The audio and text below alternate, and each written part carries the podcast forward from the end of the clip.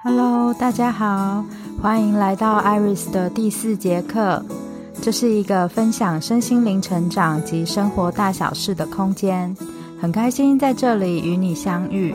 希望借由这些分享，可以带给你们一些启发。那我们就开始喽。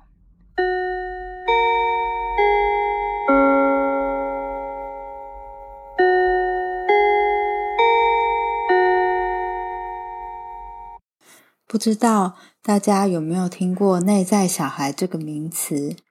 内在小孩其实就是每个人小时候的经历所成就的次人格。而这个内在小孩时不时会跑出来影响我们做决策，或是对一些事物的恐惧，让我们不敢前行。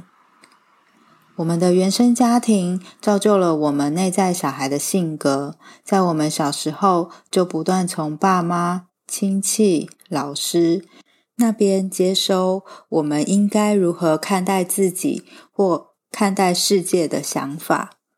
这些来自于外在的看法，有时候会有意无意的伤害我们的内在小孩，因为那些观点跟真实的你其实是相抵触的。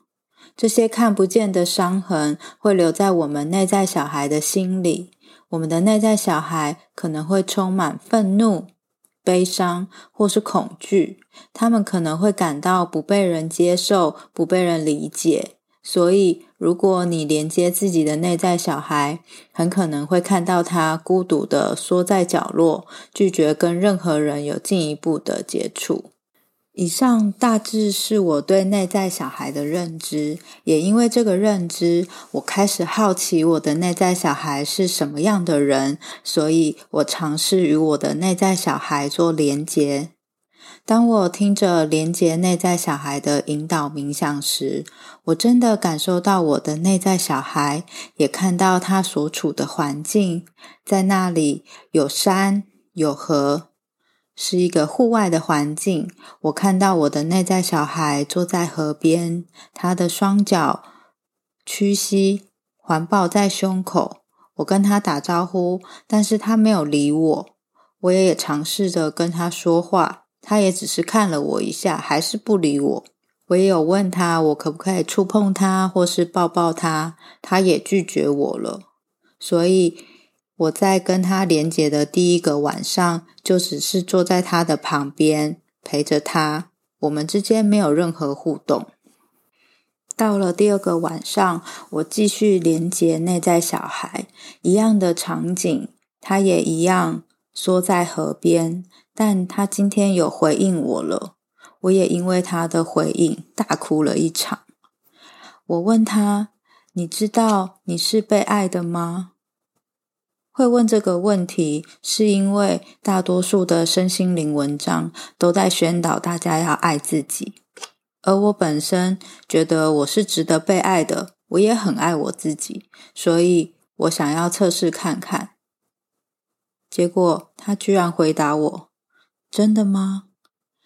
在那个当下，我的内心真的好难过，好难过。我的眼泪开始夺眶而出。他怎么会觉得自己不值得被爱？我觉得我好对不起他。我一直在跟他说对不起，对不起，对不起，让他觉得你不值得被爱。除了这句话，我不知道我还能跟他说什么。所以在第二次的连接，就以对不起跟眼泪画下句点。接着，我连续几个晚上都会去连接我的内在小孩。慢慢的，他愿意接受我。他先是愿意让我触碰他，后来才愿意让我抱抱他。这几个晚上我都在哭，我觉得很对不起他，但也很谢谢他愿意接纳我。我也陪他在河边清洗他的身体，陪他躺在草地上。后来我看到他会笑了，他甚至会主动抱我。他还会跟我说，他希望每天我都可以去陪他。但是我只能跟他说，我尽量，因为我怕我承诺他之后，我又做不到，会让他失望。现在我偶尔会去连接我的内在小孩，陪陪他。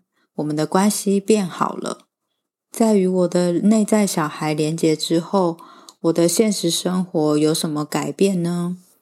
其实以前在家人眼中，我的脾气很差，也很容易生气，因为很多事情我都不愿意说出来，只会闷在心里面生闷气，表达的方式也很伤人。但后来我发现，我比较敢跟家人、朋友说出我心里的感受，也因为我说出来，让他们知道我的想法，我们在沟通上也比较顺畅跟温和。还有就是，我不会再委屈我自己了，即使被排挤，别人不认同我，我还是很坚定跟保护我自己。我也有了被讨厌的勇气。